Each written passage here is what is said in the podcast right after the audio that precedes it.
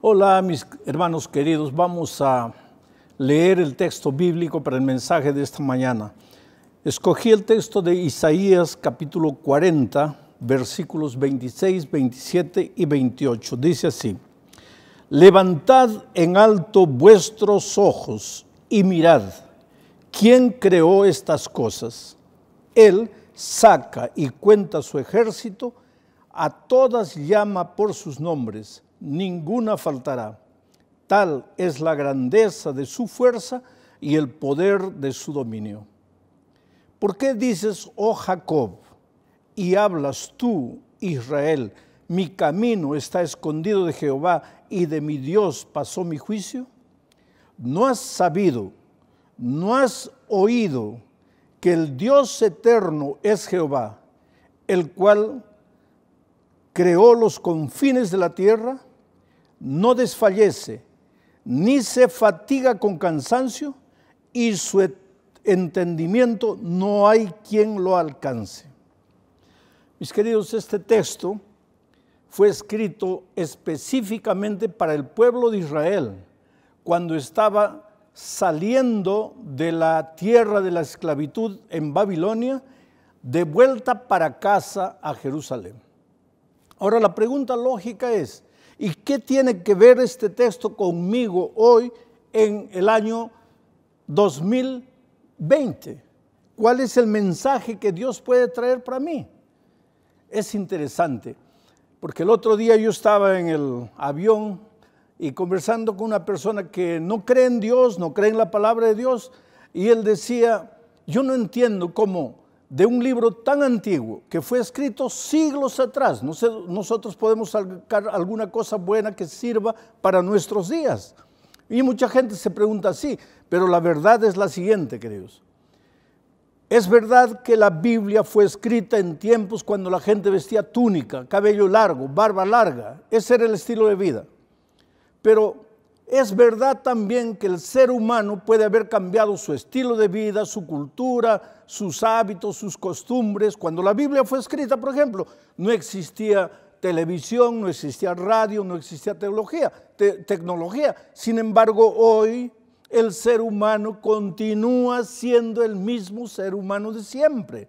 Las angustias, las tristezas, la desesperación, la soledad que el ser humano de hoy vive fueron las angustias, tristezas, soledad que la gente de los tiempos bíblicos vivió. Por lo tanto, aquí hay un mensaje para nosotros hoy, en estos días en que el coronavirus está sembrando pánico. No solamente pánico, está sembrando muerte. Hay muchas familias traumatizadas, hay gente desesperada, hay gente ansiosa, hay gente con miedo del fin del mundo, gente que no sabe qué hacer, gente llorando, no tienen siquiera condiciones de enterrar a sus muertos. Esta es una situación desesperadora. La pregunta es, de este texto, ¿qué cosa buena puede haber para nosotros hoy? Y la respuesta es la siguiente.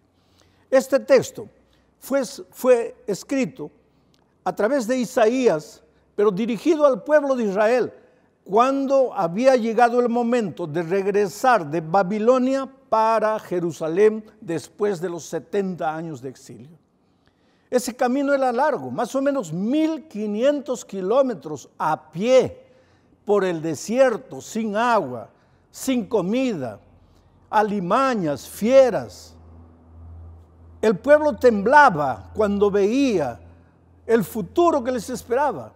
El viaje les llevó casi cinco meses caminando por el desierto de muerte, de soledad. Cuando em, eh, comenzaron la, la caminata, pues ellos estaban ansiosos, estaban con miedos, ¿qué vendrá? ¿Qué nos esperará? ¿Qué pasará? Y como durante el exilio muchos se habían olvidado de Dios, ahora estaban temerosos de Dios, temerosos de lo que les, les esperaría y se preguntaban, pero ¿dónde está Dios? ¿Qué pasa? ¿Por qué nos dejó? ¿Por qué nos abandonó? ¿Dónde está el Dios de nuestros padres, de nuestros abuelos? Y en esas circunstancias viene Dios a través del profeta Isaías y dice, levantad en alto vuestros ojos, levantad vuestros, vuestros ojos para lo alto, no mires para la tierra Porque querido, hoy, si tú miras para aquí, para la tierra, vas a encontrar muerte, vas a encontrar coronavirus, vas a encontrar que faltan lechos de, la, UTI y, y no sabes qué hacer. Vas a tener miedo. Si tú miras a los lados, ¿qué vas a encontrar? Seres humanos como tú, frágiles. Seres humanos que también se desesperan, que también tienen miedo. En estas circunstancias viene la palabra de Dios. Levanta tus ojos a los cielos y cuando tú levantas a los ojos a los cielos, ¿qué ves? Estrella, luna, sol. Pero Dios te desafía, mira más allá de las estrellas, mira más allá del sol, más allá de la luna. ¿Quién creó todas estas cosas? Y ahora viene el raciocinio de, de, Isaías. Mira, esta es la cosa más linda que puede haber, porque a veces en la hora del dolor, en la hora de la desesperación, Pensamos que estábamos, estamos abandonados, estamos solos en la vida, pero eso no es verdad. mira la manera como Dios presenta su amor a través de Isaías. Isaías pregunta, mira, levanta los ojos, ¿qué ves? Estrellas. Solo que las estrellas son cosas. Las estrellas no tienen nombres. Las estrellas están hechas de materia y nada más. Ahora, dice Isaías, Dios conoce cada una de las estrellas y las conoce por su nombre. Y si Dios, viene el raciocinio aquí, si Dios conoce las estrellas, que son cosas, y las conoce por su nombre, ¿cómo es que no te va a conocer a ti? ¿Cómo no va, no a saber los dramas que tú vives? tus sueños, tus tristezas, tus, tus ansiedades. ¿Cómo es que no vas a saber? Si Dios conoce las estrellas, una por una, nombre por nombre. Ahora, querido, piensa, en el mundo, en el universo nuestro, debe haber, dicen los científicos, más o menos 100 mil millones de estrellas. 100 mil millones de estrellas. ¿Tú te das cuenta? Para que tengas una noción de eso, quiero decirte que los Estados Unidos, por ejemplo, tienen apenas 320 eh, millones de habitantes. Para 100 mil millones, ¿cuánto falta? El Brasil tiene 210 millones de habitantes. Para 100 mil millones, ¿cuánto falta? China, el país más populoso, India, están por vuelta de 1.300 millones de habitantes. Y el mundo todo tiene 7 mil millones de habitantes. Y Dios conoce nombre por nombre a, los, a las 100 mil millones de estrellas. ¿Cómo es que no te va a conocer a ti? ¿Cómo es que tienes que preguntarte dónde está Dios en este momento de desesperación? Por eso Isaías quiere raciocinar con los hijos de Israel. dice, pero ¿por qué te desesperas? Yo sé que el futuro está terrible. Yo sé que las circunstancias están horribles. Yo sé que te quedaste sin empleo en este momento. Yo sé que el dinero está contado en casa. Yo sé que la comida se está acabando. Yo sé que has venido a este país con sueños, eh, pensando que aquí se va a realizar el sueño americano y ahora no está sucediendo nada de eso. Y te preguntas, ¿dónde está Dios? Tal vez tú, tu familia en tu país, en, eh, del país donde vivas, dependía del dinero que tú les enviabas cada mes y ahora no puedes. Estás solo, te sientes triste. ¿Crees que Dios nos interesa? Dios conoce tu vida. Oh, querido, escucha una cosa. No estoy diciendo Dios conoce la vida de ustedes. Estoy diciendo Dios conoce tu vida. ¿Cuántas veces te lo he dicho y lo vuelvo a repetir? Eres la cosa más preciosa que Dios tiene en esta vida. Tú nunca estás solo. Las circunstancias te pueden decir que está todo perdido. las estadísticas pueden decir que esta plaga va a ser la más terrible de la historia. Eh, los entendidos de economía pueden decir que la recesión que viene ahora después de la crisis de este coronavirus será la peor de la historia. Pues todo, por eso, delante de las perspectivas oscuras viene el desafío divino, pues levanta los ojos a Dios, querido. Levanta los ojos en alto, pero no veas solo las estrellas, el sol y la luna. Ve más allá. ¿Quién creó estas cosas? Tu Dios no conoce fracaso y tu Dios te ama, se interesa por ti. Eh, tú eres precioso para Él. Tu camino no está escondido de Dios. El juicio de Dios no pasó por ti. Hay oportunidad, las puertas de la gracia están abiertas. Dios te está llamando. Es hora de dejar de mirar al mundo, de dejar mirar a las cosas de esta tierra, de mirar a los, a los hombres iguales, frágiles, igual que tú. Es hora de levantar los ojos y mirar a Dios. Pero ¿qué más dice el texto? Levantad vuestros ojos y mirad quién creó estas cosas. Él saca y cuenta su ejército, a todas llama por sus nombres, ninguna faltará. Tal es la grandeza de su fuerza y el poder de su dominio. Y toda esa grandeza y toda esa fuerza, ese Dios que fue capaz de resucitar a Lázaro solo con su palabra, ese Dios que fue capaz de hacer andar al paralítico que estaba hace 38 años sin moverse, solo con el poder de su palabra. Ese Dios que trajo a la existencia el sol, la luna, las estrellas, solo con el poder de su palabra puede levantarte a ti, pero no cuando estás en el suelo, mirando al suelo, mirando a las cosas de la tierra, sino cuando levantes tus ojos y mires al cielo. Hoy es el momento de levantar los ojos. Pero sigue diciendo el texto, ¿por qué dices, oh Jacob? hablas tú, Israel, mi camino está escondido de Jehová y de mí Dios pasó su juicio. Oh querido, no estás abandonado, no estás solo. Yo sé que desde que el pecado entró, nuestro carácter se deformó. Al deformarse nuestro carácter, a veces somos demasiado optimistas, a veces somos demasiado pesimistas, a veces somos derrotistas, al menor dificultad que aparezca ya pensamos que está todo perdido.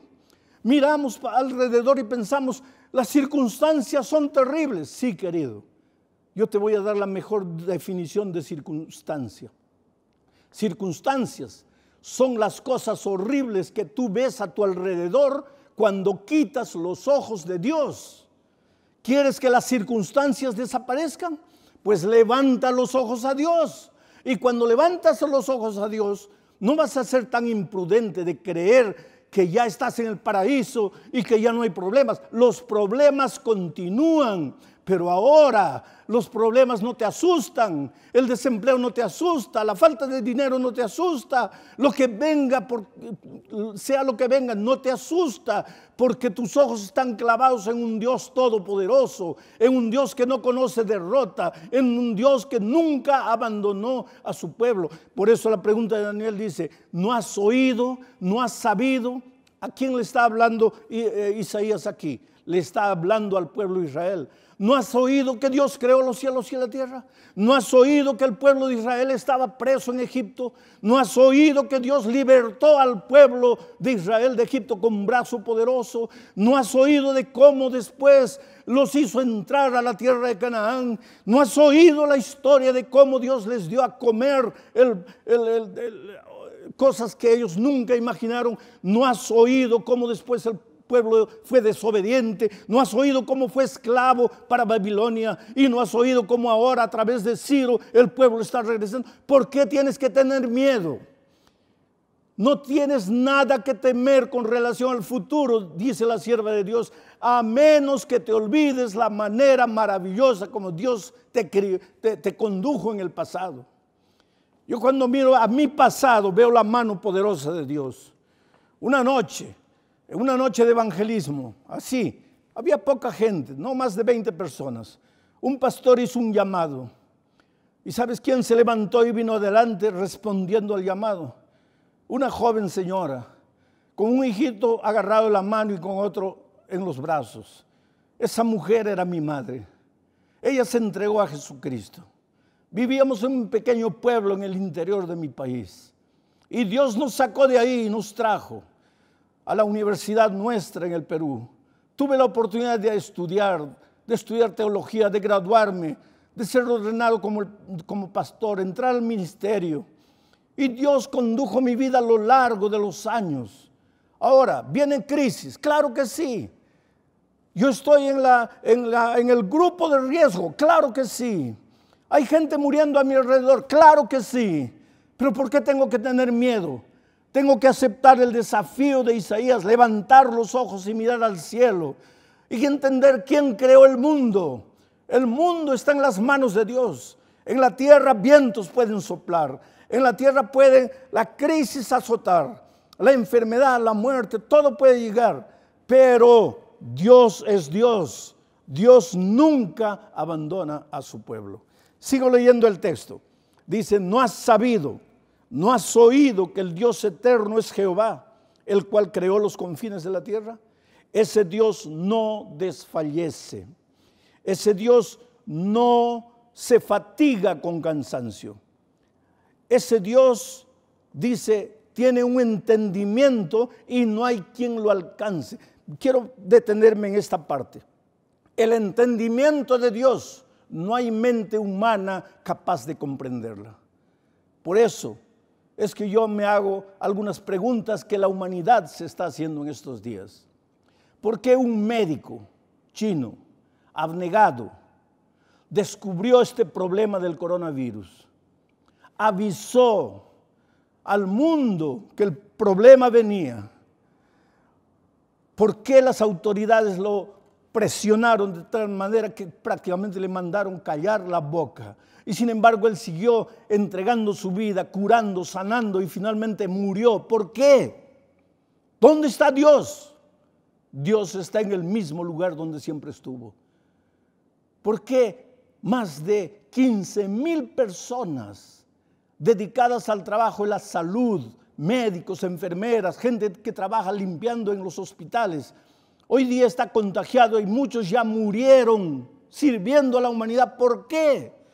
Mientras eso en las calles, los bandidos siguen robando, siguen matando, siguen violando.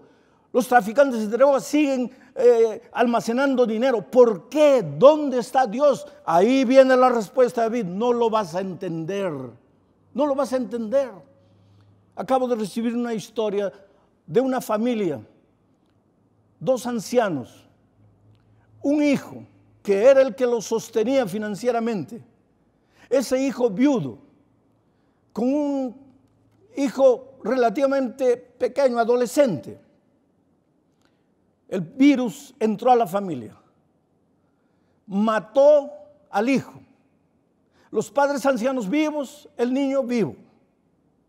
Y ahora viene la pregunta, pero ¿por qué? ¿Dónde está Dios? Si alguien tenía que morir, ¿por qué no mueren los padres? ¿Por qué el hijo? Por eso Isaías pregunta, ¿cómo vas a entender el pensamiento divino? ¿Cómo vas a entender lo que te sucede? ¿Cómo vas a entender que has tenido toda la vida un, régimen alimenticio correcto como Dios te demostró y ahora eres el primero en sufrir un cáncer o ser víctima de la enfermedad? ¿Cómo vas a entender que siempre respetaste los principios de Dios y sin embargo en esta hora te sientes ah, azotado por las olas del miedo, de la angustia? Oh querido, nosotros estamos como Israel volviendo para casa. Esta tierra no es nuestra tierra. Estamos de paso por el desierto de este mundo.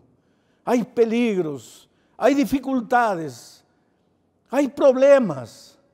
Y cuando la lluvia llueve, moja a los que creen en Dios y a los que no creen. Y cuando las dificultades llegan mientras caminamos en el desierto de esta vida, las dificultades vienen para los que creen en Dios y también para los que no creen en Dios. Pero no te desesperes, no te asustes. Ahora mira, esta no es la única oportunidad en que Dios dice, levanta tus ojos, levantad vuestros ojos. Aquí en Lucas capítulo 21, versículo 28. Te voy a leer el texto. Es interesante. Lucas capítulo 21, versículo 28. Mira lo que dice.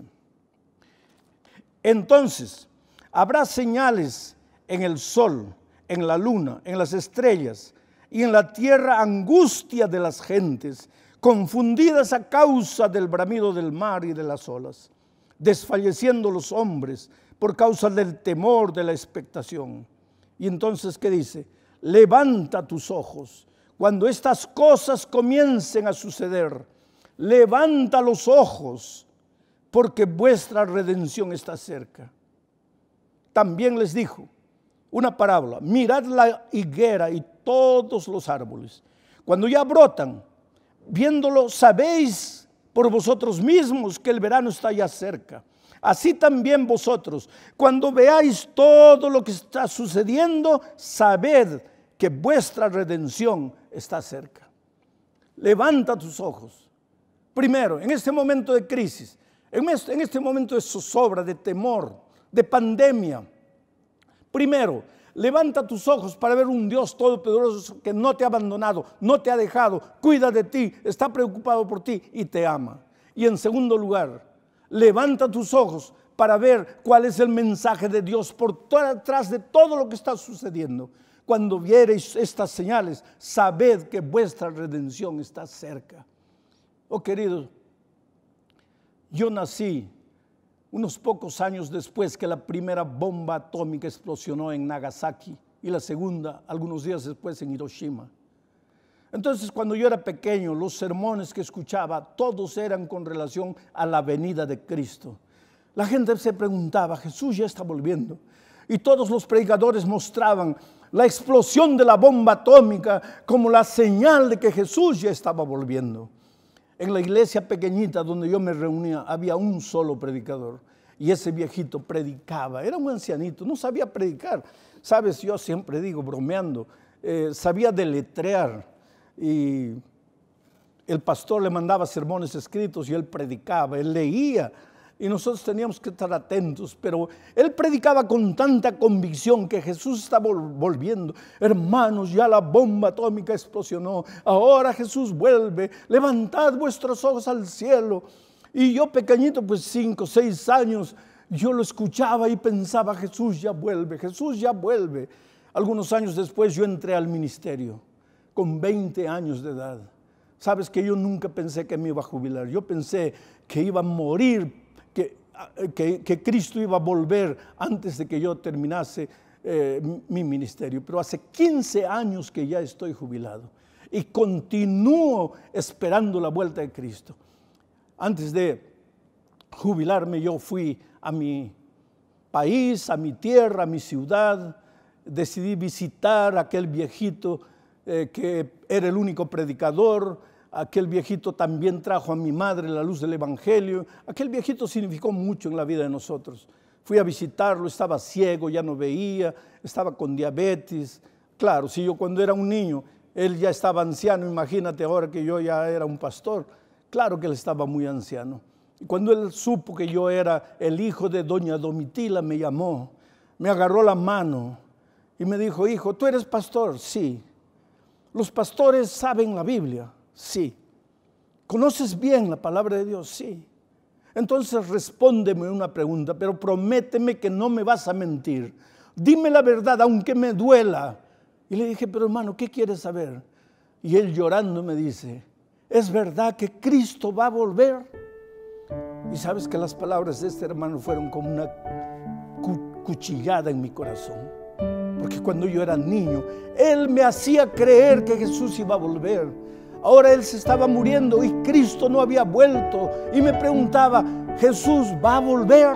Pero yo te digo esta mañana, Jesús va a volver. Creas tú o no creas, va a volver. Estés preparado o no, va a volver. Más vale que te entregues a Jesús. Por eso el propio Señor Jesús te dijo, cuando viereis todas estas cosas, levanta tus ojos Levanta tus ojos para ver mi amor y mi poder, pero levanta tus ojos para ver tu redención. Oh querido, yo quiero imaginar en este momento las trompetas sonando, Cristo apareciendo en las nubes de los cielos, Cristo viniendo para llevar su herencia. Tú eres el Hijo amado de Dios, la hija amada de Dios. No importa lo que hayas hecho en tu vida, no importa cómo hayas vivido, no importa cuán lejos te hayas ido, hoy es el día de buena nueva. Hoy es el día de regresar a Dios. Hoy es el día de devolverte a Dios. Tu vida no es tuya, tú no te perteneces. No puedes continuar desperdiciando tu mundo en los afanes de esta vida. Hoy, este es el momento. Yo quisiera que donde estés tú oyendo este mensaje, inclines tu rostro te arrodilles, pidas perdón a Dios, lloras si tienes que llorar, arrepiéntete y dile, Señor, gracias por el mensaje, gracias por tu palabra. Quiero levantar mis ojos, quiero dejar de mirar la basura de esta vida, Quiero levantar los ojos y saber que mi redención está cerca. ¿Quieres entregar la vida a Jesús? Abre tu corazón a Dios donde estés ahí. Vamos a orar. Padre querido, alcanza con tu bendición esta mañana a todos los hermanos y hermanas que han escuchado el mensaje. Gente que tal vez no conoce tu palabra, pero que ha oído tu palabra esta mañana. Oh Señor, extiende tu bendición a todos ellos. Expulsa el temor de los corazones. Coloca la paz, la seguridad de que tú eres un Dios todopoderoso. Pero también, Señor, llama al pueblo al arrepentimiento. Para salir de la mediocridad espiritual de ir una, una vez por semana a la iglesia. Para vivir una verdadera experiencia de comunión contigo. Haz maravillas en medio de este pueblo, Señor. Venga lo que venga. El futuro no atemoriza a aquellos que depositan su confianza en ti. Tú eres Dios Todopoderoso. Tú no duermes, tú no dormitas. Tú estás vigilando la vida de cada hijo. Haz milagros en la vida de algunos si alguno necesita de un milagro. En el nombre del Señor Jesucristo.